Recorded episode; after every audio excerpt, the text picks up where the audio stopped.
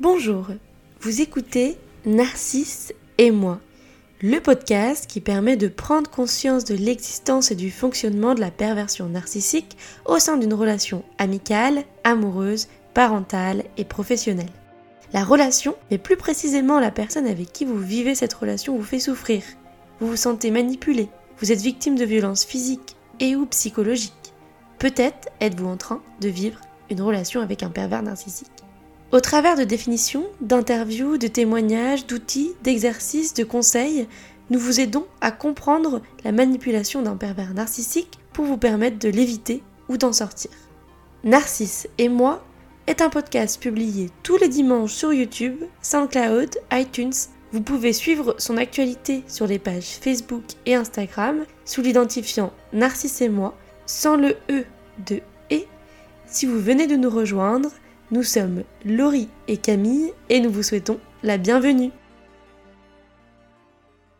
Alors aujourd'hui c'est un format assez spécial, un nouveau format. Donc euh, si vous aimez ce format, n'hésitez pas à nous le dire en commentaire. Je vais vous lire une lettre que nous avons reçue de l'une de nos auditrices. Cette lettre s'adresse à son petit ami actuel pour lui expliquer ce qu'elle ressent, ce qu'elle a vécu pendant sa relation de 3 ans avec un pervers narcissique. Bonne écoute. Je ne sais pas comment commencer cette lettre.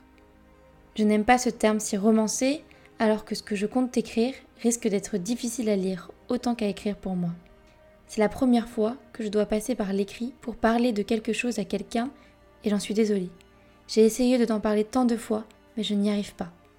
J'espère que tu m'aimeras toujours autant après cela, mais si ce n'est pas le cas, je veux le savoir. J'espère que tu ne me verras pas autrement. Sache qu'entre nous, tout va bien, et que je t'aime de tout mon cœur, et que notre relation va très bien de mon côté. J'ai seulement besoin de te dire tout de moi. Je t'ai raconté mes blessures d'enfance, mais tu ne sais pas un quart de mes blessures présentes. Je pense que c'est important pour nous que tu comprennes pour que j'avance et que tu m'aides à avancer si tu veux avancer avec moi. Je suis désolée si cette lettre te blesse, car je vais te parler exclusivement de ma relation avec Anthony. Je suis désolée de devoir te faire subir cette charge mentale et je suis désolée si ça te fait mal ce que tu vas lire. J'espère que tu ne vas pas te plomber le moral. J'ai besoin de toi pour avancer. Tu me fais oublier mes blessures. Tu m'en guéris. Mais ce n'est pas une obligation de subir la charge psychologique de quelqu'un d'autre. Alors, si ce que je vais te dire te fait peur, te fait du mal, t'empêche de m'aimer, te freine, et si tu ne veux pas avancer avec moi, et cette difficulté que je porte sur mes épaules, alors je comprendrai, je te laisserai partir, seule, puis avec quelqu'un d'autre moins complexe. Je suis détruite. Cette personne m'a détruite. Ce n'est quiconque d'autre que mon ex. Je suis lunatique à cause de ce qu'il m'a fait. Je me suis renfermée pendant si longtemps que j'en ai eu du mal à me resocialiser. Je déteste énormément de personnes. J'ai peur de revivre toute cette souffrance que j'ai vécue pendant trois ans. Je n'ai pas vécu trois années complètes car j'étais comme hypnotisée. Quand je suis seule, je suis triste. J'ai mal au cœur, j'ai mal à la tête, car je ne fais rien. Un rien me ramène à ce que j'ai vécu avec lui. Une vidéo YouTube, un post Instagram, un témoignage sur YouTube, une tomate cerise, une simple phrase, une activité, une musique, une expression. Toutes les choses banales me font penser à des moments douloureux. Cette douleur, je l'ai subie durant trois ans. Je la subis encore même si je suis bien plus heureuse qu'avant. Mais quand j'ai des moments sans occuper mon cerveau, des moments un peu trop seuls, ou juste des coups de mou, cette douleur me rattrape et c'est difficile, surtout en ce moment. Il faut savoir qu'il n'a pas été comme cela avant, que je sois prise au piège de la dépendance affective. Une fois que je l'aimais et que j'avais mes habitudes, avec lui, l'enfer a commencé. Et bien sûr, ayant connu un autre garçon les mois précédents, trois mois environ, je me suis d'abord dit, il va redevenir comme avant, il va changer, c'est un moment à passer, et ensuite, je ne pouvais plus m'en sortir. Tout cela a débuté par une simple obligation, les cœurs à tous les messages. Si je n'en mettais pas à chaque fois au moins un, c'était la crise de panique assurée. Je doutais de moi pour un simple cœur manquant à Bon app ou à n'importe quel message banal. J'avais le droit à une quinzaine de minutes de crise de prise de tête, de stress, de pression pour un cœur, à base de tu ne m'aimes plus, alors pourquoi il n'y a pas de cœur? Et mon cœur De toute façon, je suis une merde et tu ne m'aimes pas. Et c'était parti pour la victimisation, le chantage affectif, tout cela pour un putain de cœur. Puis c'est monté crescendo. C'était la même crise pour deux cœurs, puis trois. puis pour un surnom manquant. Ensuite, il m'a fait des crises de jalousie par rapport à mes amis mecs. J'ai dû arrêter de leur parler à tous. C'était la crise dès que je recevais un message de l'un d'eux, j'avais le droit à des heures de bouder. Il ne me parlait plus, ou il était méchant, me parlait sur un ton méchant et avait des regards rabaissants, des mots méchants. Mais tout cela, ce n'était rien à côté de ce qu'il m'attendait par la suite. Il a commencé à me mettre dans la tête qu'il voulait me toucher, sexuellement. On avait 15 ans, je n'avais pas envie, j'étais pas prête. Il s'est mis à me dire en boucle des mots pour me dire que, comme il était mon copain, il devait me toucher, que c'était normal, que tout le monde le faisait de toute façon, et puis une fille, ça se fait toucher les seins. Une fille, c'est fait pour se faire toucher, et c'est normal. Il me faisait culpabiliser de ne pas vouloir le laisser me toucher. Il me disait que j'étais nulle, coincée, idiote, pour m'affaiblir et que je le laisse faire. Jusqu'à une sortie en amoureux au parc. Personne au parc. On se pose après avoir marché, et je vais près de lui, je m'assois sur lui pour faire un câlin. Ce qui était très rare, car je ne faisais pas autant de câlins qu'avec toi. Il m'a touché alors que je ne voulais pas. Je me suis débattue de toutes mes forces, mais ce n'était pas possible. Il avait trop de force pour moi. J'avais honte et j'étais mal. Je n'ai pas osé en parler une fois qu'il m'a relâché. Il s'est excusé plein de fois, mais m'a aussi fait culpabiliser en me disant que j'étais allée le chauffer, que c'était moi qui étais sur lui et que j'avais qu'à pas y être allée. Je n'en ai jamais parlé à personne. J'avais honte. J'étais le couple risé du lycée qui faisait envie à tout le monde. Et pas la fille qui souffre et qui est traînée par son copain aux yeux des autres. Je ne voulais pas l'être. Je ne pouvais pas le quitter. Je ne pouvais pas le quitter pour ça.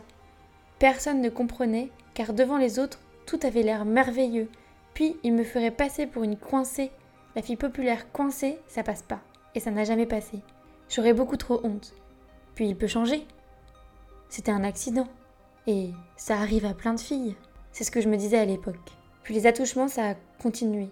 Mais je me suis habituée. C'est devenu normal pour moi. Je n'y prenais aucun plaisir, ces caresses me plaisaient pas, ça me faisait rien. Juste, il fallait que ça soit fait. Au moins, j'étais tranquille.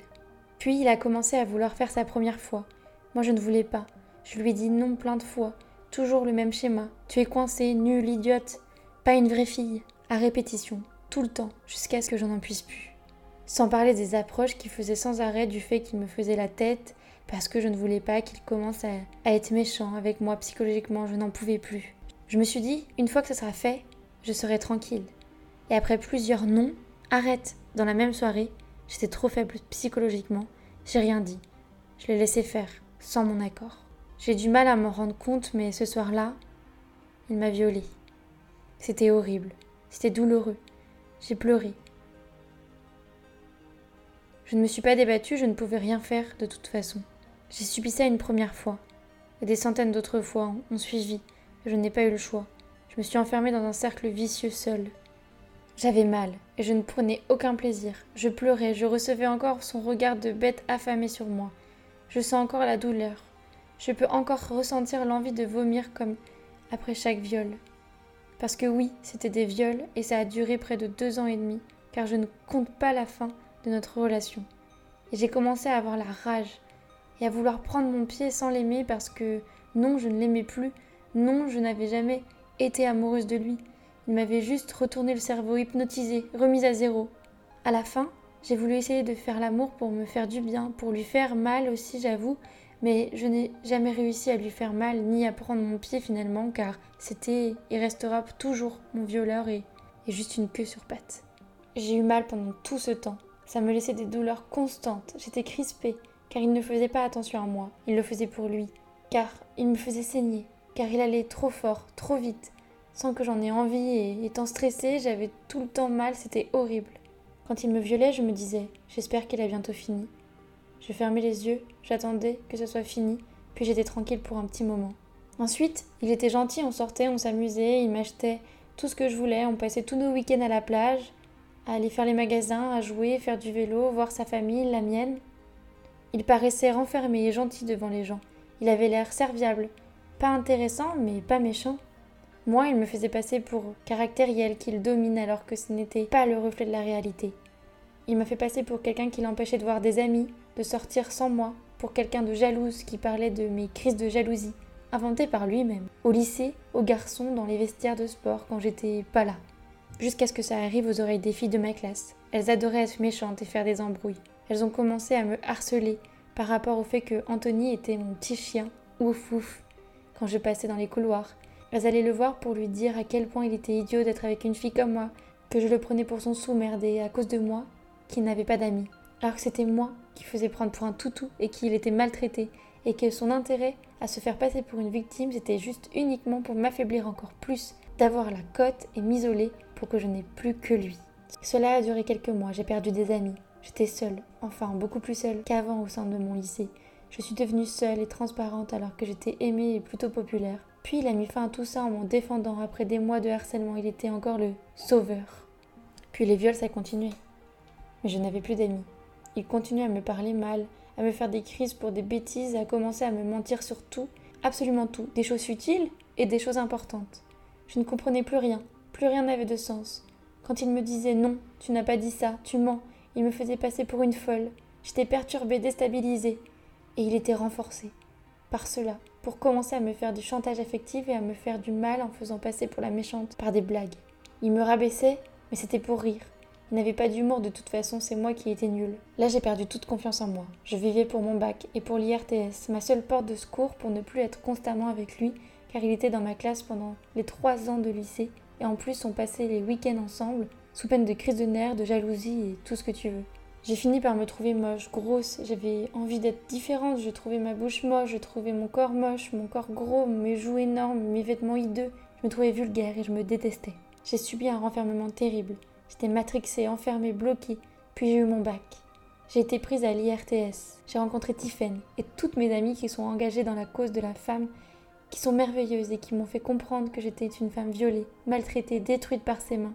Elles ne savent rien de mon histoire avec lui, mais par leur discours, par leur combat, j'ai compris. J'ai compris que j'étais victime de lui. J'ai compris que j'étais forte aussi d'avoir survécu à tout ça, et j'allais l'être encore un moment pour réussir à le quitter, à revivre et à être heureuse. Je pense qu'elle ne se doute pas une seule seconde de tout ça, et même peut-être que pour elle, je suis la petite jeunette, mature, heureuse et chanceuse, car leurs parcours de vie sont difficiles et je me montre sous cet angle de fille mignonne, forte, mature, chanceuse de la vie, mais ce n'est malheureusement pas le cas. Tiffen est celle qui m'a permis de m'aimer. Elle me monte vers le haut et me fait me sentir belle par ces vieilles cartouches à deux balles qu'elle lance à longueur de journée. J'ai pris conscience que je suis belle et super grâce à elle, mais malgré tout, c'est encore difficile. J'ai réussi à quitter Anthony grâce à elle, et c'est ma plus grande victoire. C'était long et dur, mais j'y suis arrivée. Je n'ai aucunement envie de me mettre en couple. Je voulais me découvrir, enchaîner les plans cul pour me découvrir. Et je n'ai même pas eu le temps. Tu es arrivé dans ma vie. Avec toi, j'ai pu me découvrir. J'ai pu apprendre à savoir ce que j'aimais, à prendre du plaisir, à faire confiance même si le combat n'est pas fini. C'est mille fois mieux d'accomplir tout cela et réapprendre à séduire et avoir une sexualité avec quelqu'un comme toi qui m'aime et qui fait attention à moi. Alors non, je ne serai jamais une féministe. Non, ce genre de réflexion, à moi ou devant ta mère, ne me fait pas plaisir. Je défends les femmes, la sexualisation de la femme, ses droits, son corps, et non, les blagues ne sont pas drôles quand on a vécu ce que j'ai vécu. Penser qu'on est légitime de se toucher, violer, sous prétexte qu'on est une femme et que c'est normal, est un devoir. Ce n'est pas normal, et cela arrive trop souvent par erreur de jeunesse, suite à l'éducation, le manque d'éducation sexuelle pour les filles, le nombre de tabous autour du corps, du sexe et du désir féminin, et aussi à cause des blagues, expressions sur les femmes qui peuvent te paraître drôles, mais qui ont un impact car on se construit sur ça en tant que fille, femme. J'espère que tu comprends mieux mon état d'esprit et que tu ne continueras pas à me dire des choses comme tu l'as fait dans la voiture sans m'en laisser placer une, car oui, ça blesse. Et non, je ne t'en veux pas, tu t'es excusé et je te demande seulement de faire attention, car c'est comme quand on, te fait des blagues gays envers toi, ça te fait du mal dû à ton passé, avec ton éducation à cause de ton père. Si tu ne comprends toujours pas, dis-toi que moi, c'est pareil que toi, mais le sujet de la femme. Et même si certaines réflexions sur l'homosexualité me font rire, je ne t'en ferai jamais, pour ne pas te blesser. Je t'ai également raconté tout ça car tu dois savoir pour me comprendre, comprendre mes coups de mou, comprendre que je suis parfois dure avec toi, comprendre que j'ai besoin d'être aimée à 1000% et j'ai besoin énormément d'amour et d'attention maintenant que je suis réellement amoureuse de toi. Comprendre pourquoi j'ai pleuré samedi, comprendre pourquoi un seul mot me fait du mal au cœur. Et pourquoi j'ai aussi peur car j'ai peur de souffrir. Comprendre que je vais avoir besoin de beaucoup d'énergie encore et que tu sois conscient de l'histoire dans laquelle tu t'engages si tu veux toujours continuer avec moi. Je t'aime. Mais tu dois être conscient de tout cela. Je ne peux pas te le cacher. Je t'aime assez fort pour accepter que tu te protèges et que tu partes. Merci pour tout ce que tu as fait pour moi. D'ici là, n'hésitez pas à partager cet épisode à votre entourage si vous pensez qu'il pourrait en bénéficier, à vous abonner, puis liker et commenter ce podcast sur les différentes plateformes d'écoute si ce podcast vous plaît ou si vous souhaitez laisser vos impressions. Cela permettra de le faire connaître à ceux qui pourraient en avoir besoin. Pour toute question, vous pouvez nous contacter via Facebook et Instagram sous l'identifiant Narcisse et moi sans le E de et ou par email à l'adresse asso.narcissemoi.gmail.com. Toutes ces informations sont en description du podcast.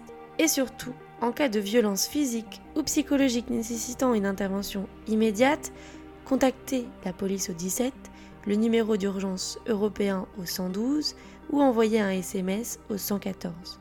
En cas de violence physique ou psychologique ne nécessitant pas d'intervention immédiate, contactez le numéro violence femmes info au 3919 ou le numéro Allo enfance en danger au 119.